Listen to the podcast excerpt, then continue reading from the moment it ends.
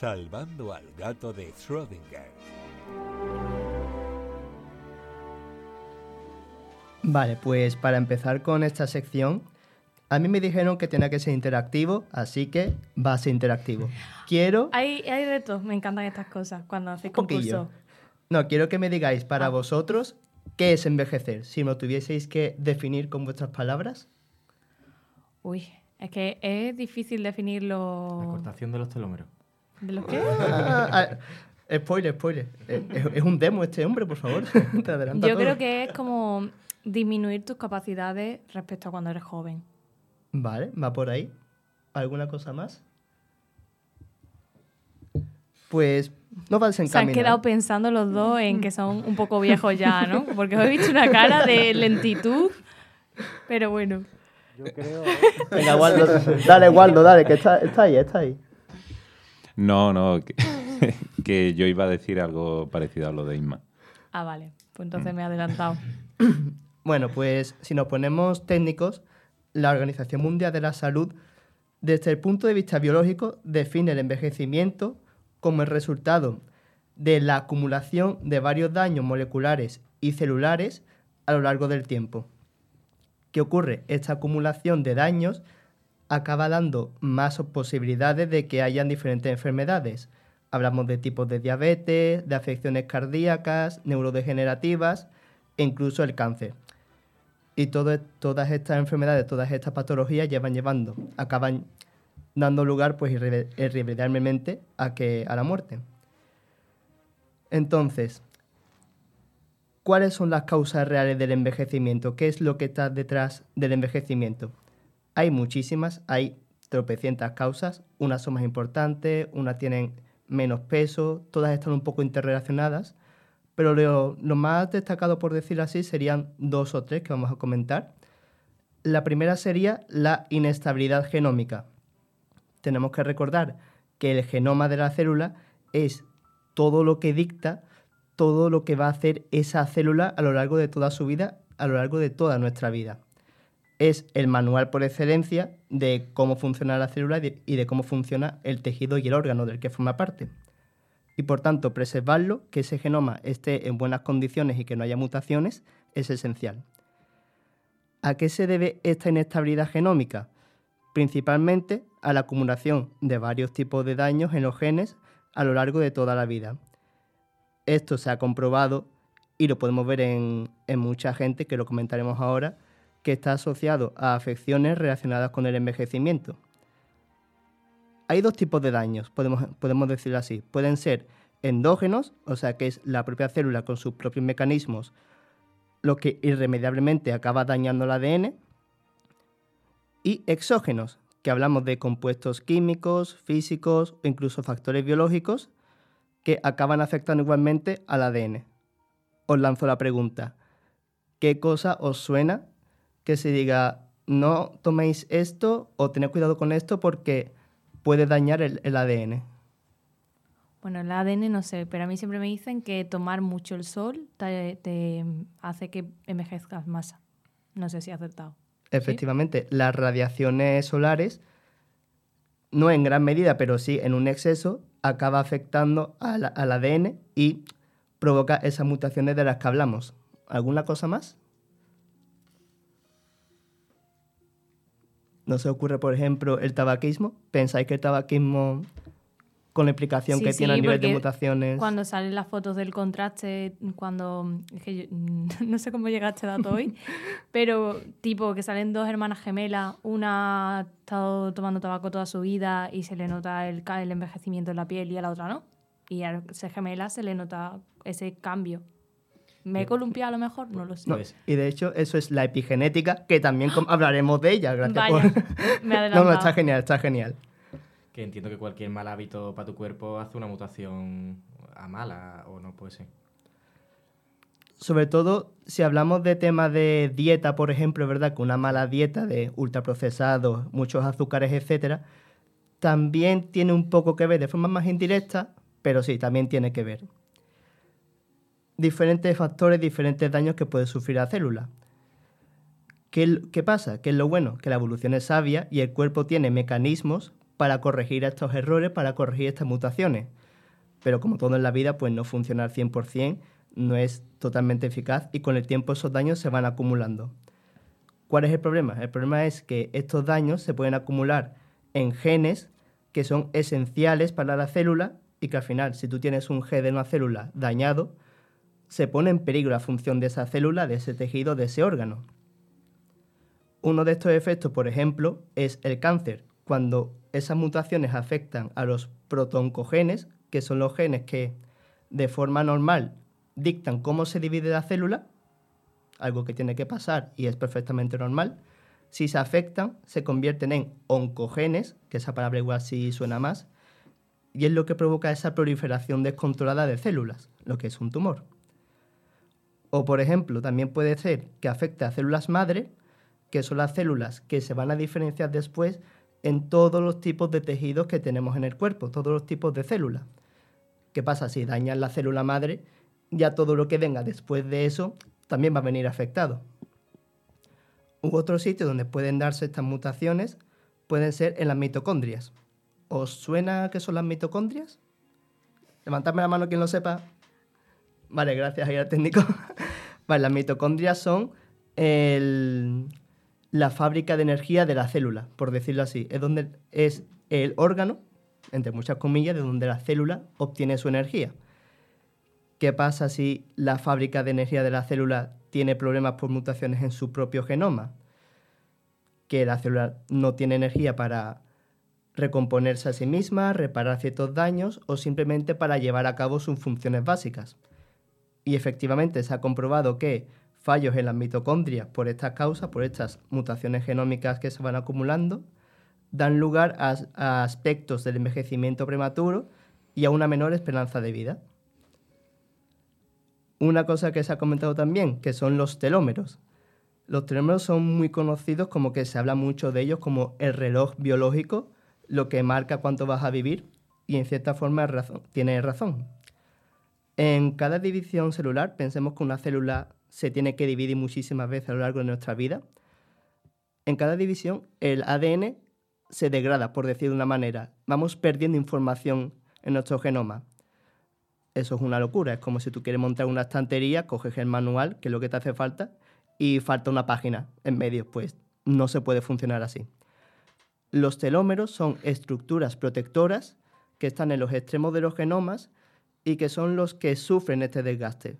Es como cuando tú te pones una rodillera o unas coderas cuando vas patinando, no va a impedir que te caigas, pero si, si te caes, la que sufre daño es la rodillera, no tu piel. Pues básicamente eso es un telómero. Es una estructura que a medida que la célula se va dividiendo, se desgasta el telómero, pero no se desgasta la información importante que tiene la célula. ¿Qué pasa? Que al final, con el paso de los años, estos telómeros inevitablemente se van desgastando, se van desgastando, y suele pasar, y es lo que pasa, que se ha visto que en, ratones, que es donde se han hecho estos experimentos, ratones a los que les han alargado los telómeros tienen una mayor esperanza de vida y una mejor calidad de vida, eso es lo importante, y ratones a los que se les han acortado los telómeros o que tienen los mecanismos para repararlos deteriorados, tienen una menor calidad de vida. Y hablando de esto, la célula tiene sistemas para compensar o corregir ese acortamiento de los telómeros, que se llama la telomerasa que no es ni más ni menos que la enzima, la proteína, que regenera esos telómeros. Es una enzima que está muy presente en, las primeras etapas de la vida, pero que a lo largo de, los años pues va cayendo y solo queda en ciertas zonas del cuerpo. Y pasando al siguiente factor, que también hemos comentado, las alteraciones epigenéticas. El ejemplo que has puesto es muy bueno. Las alteraciones epigenéticas vienen a ser como el conjunto de cambios que hace el cuerpo para activar o inactivar ciertos genes. Pongamos un ejemplo. Si quieres hacer un plato de cocina en una receta, de un libro de cocina, ¿qué haces? ¿Haces todas las recetas o te vas solamente a la página que te interesa? Obviamente eres concreto y te vas a la página que realmente te interesa. Pues eso, para la célula, es la epigenética tú tienes todo el genoma de la célula, pero solamente nos interesa sintetizar una proteína, solamente nos interesa que se active un gen en concreto. Pues la epigenética es lo que permite que inactivemos todo lo que no necesitamos y solamente nos quedemos con el gen que nos interesa. ¿Qué pasa? Esta epigenética puede sufrir alteraciones por temas de dieta, por temas de medio ambiente, por temas, como hemos dicho, del tabaquismo. Y claro, el ejemplo es muy bueno porque tienes a dos gemelos idénticos que tú dices, vale, tienen el mismo genoma, deberían ser exactamente iguales. Pero el hecho de que una persona fume y la otra no, la que fuma está metiendo alteraciones a su, a su epigenética y eso es lo que hace y suele pasar que se ve como estas personas están como más Consumidas. desmejoradas, más envejecidas. Mm. Porque todo esto, al final, por efecto acumulado, acaba llevando a que la, se dé un, un envejecimiento prematuro de la piel o del tejido que sea. Y ya para ir acabando, la última cualidad o propiedad que, se- que usamos para medir la- el envejecimiento es la, prost- la pro- a ver si se decía esta palabra porque tiene tela, ¿eh? Proteostasis. No era tan difícil, la verdad. La, la proteostasis es la regulación y los mecanismos que tiene la célula para que todas las proteínas que están dentro de ella funcionen correctamente tengan una buena calidad. Pensad que las proteínas son las encargadas realmente de hacer todas las funciones de la célula. ¿Qué pasa? Si estas proteínas por cualquier motivo salen defectuosas y no funcionan bien, esta cualidad de la célula, que no voy a decir el nombre, se encarga de, digamos, degradarlas y reutilizar sus materiales para esta vez sí construir una proteína que esté en condiciones.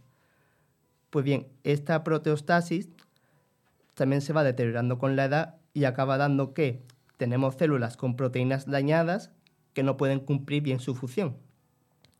Y al final, pues, volvemos a lo mismo. Tienes una célula que no te funciona al 100% de su capacidad, eso acaba dañando al órgano, al tejido, y eh, acaba provocando, pues, diferentes patologías.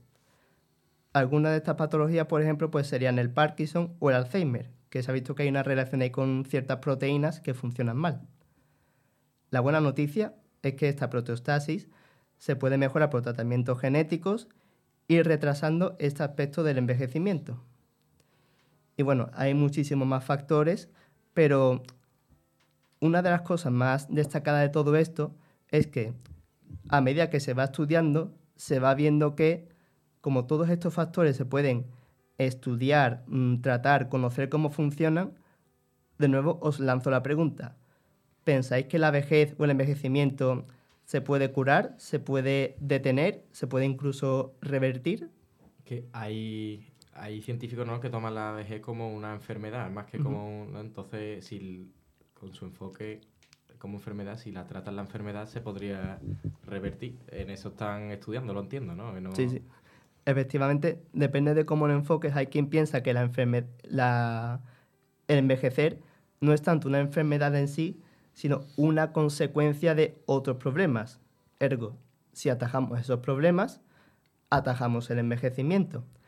Hay varios avances y ya desde los últimos 30 años, que es cuando se empezó a, trabajar esta corriente de acabar con el envejecimiento, es cuando se empezó a meter más dinero. Se ha comentado, el tema de Google tiene como su propio departamento donde se invierten millones de dólares solamente para intentar frenar el envejecimiento y que podamos vivir no más años, sino también más años, pero con una mejor calidad de vida. No tiene sentido llegar a los 150 y estar que no, que no puedes moverte y no puedes hacer nada. El envejecimiento es maleable, está regulado por genes, rutas celulares y señalizaciones bioquímicas. Por lo tanto, con la adecuada investigación y los adecuados tratamientos, se puede tratar. Hay diferentes procesos ahora mismo, como por ejemplo los compuestos llamados senolíticos, que este es un compuesto que me ha sorprendido porque tiene mucho, mucho auge, que es la rapamicina, que es un fármaco que, pre- que previene el rechazo de órganos, se utiliza en pacientes a los que se les ha trasplantado un órgano, pero se ha visto que incrementa la edad de los ratones en un 60%. Y no solo lo que hemos dicho, no solamente viven más, sino que viven mejor. Si estas investigaciones siguen adelante, se estima que podemos llegar a los 80, 90 años sin muchas de las afecciones y dolores que son propios de esa edad y hace incluso posible que se pueda alcanzar el límite biológico real de la vida humana, que se estima que son unos 115, unos 125 años. De nuevo, con una buena calidad de vida. Y ya os lanzo la última pregunta. ¿Qué creéis que pasaría si pudiésemos vivir más? Ponemos eso, ponemos que llegamos a 120 años y que los 90 son los nuevos 50, por decirlo así. ¿Qué pasaría? ¿Cómo afectaría eso a las relaciones con la familia, el trabajo? ¿Sería Mm. esto viable en nuestro sistema capitalista? Yo creo que cambiaría todo completamente. Lo primero, la, edad de jubilación. en plan, hasta que no te encuentres tú mal, mal, mal o tengas una razón de peso para jubilarte, no te jubilas. Porque tu calidad de vida está bien, porque no vas a poder trabajar. Todo, todo mal. o sea, si lo único que esperamos es llegar a los 67, ¿estás ahora? Sí, ¿no? Sí, por ahí anda. Sí, es que no estoy segura. Eh, es, quiero jubilarme. Imagínate tener 80 y que te digan no tienes que trabajar 30, 40 años más. Uf, es que de- sería doloroso, yo Te da creo. pereza, da pereza, la verdad. Bueno, pero si, tú, si te jubilas a los 67, te quedan 90 años más. No lo sé.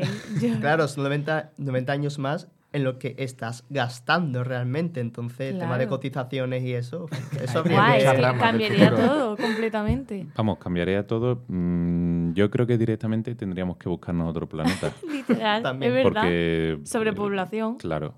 O sea, Sí, si ahora mismo eh, la hay y, bueno, pues la, el límite de edad, como tú has dicho, es 115, 120, ¿no? Lo máximo que se han llegado a, a registrar. Ujú. Que esos son casos puntuales, lo normal, pues no sé, son de pues, 75, 80, 80 años claro. por ahí. Pues imagínate con personas viviendo 150 años. O sea, tú viendo a, a tus tar- tataranietos y todos ahí a, a, De fiesta a todos. consumir. Esa cena de Navidad con 40 No, personas. pero también es verdad que si hay más personas en edad de producir o de crear o de pensar y demás, a lo mejor también hay nuevos avances y eso hace que el, estilo de vida va a ser totalmente distinto, pero con unas soluciones distintas a las de ahora y que podamos vivir todo el mundo bien, que tampoco creo que sea tan... Y los recursos. Tú eres el positivo, ¿eh? Porque yo no lo veo así. Pero en la edad, por ejemplo, en la Edad Media, esto lo estoy diciendo así a bote pronto, pero en la Edad Media los recursos que había por ciudadano a lo mejor no eran tanto de los que hay ahora y ahora somos más. Pues el equivalente a... Es como una, mm, una cosa exponencial, no algo li- lineal según... Me está faltando tierra, ¿eh? Bueno, yo, mucho yo creo, yo creo que todo tiraría a una especie de distopía, al final como la Edad Media. Eran la clase alta, los reyes, eran los que más, más vivían y mejor vivían, y la plebe pues eran los que seguían los pobres como podían. Alejandro quiere decir algo. O sea, yo creo que la, que la respuesta a esto es clara, es que no estamos bajo un sistema que esté preparado para eso. O sea que habría una ruptura y crisis. Ah, En el momento en el que Claro. empecemos a durar más tiempo, la gente. Pero como cualquier tecnología disruptiva, tipo por ejemplo los coches, aparecen los coches y todo se adapta a los coches. La inteligencia artificial, como ha hablado Waldo, pues habrá cosas que nos tendremos que adaptar a tema de inteligencia artificial. Yo nos estoy viendo con 150 años hablando con una inteligencia artificial y en un mundo distópico. Yo, yo ya hablo, ¿eh? Tú ya- o sea, pues, imagínate si tenemos esperanza de vida y aburrimiento. Vamos.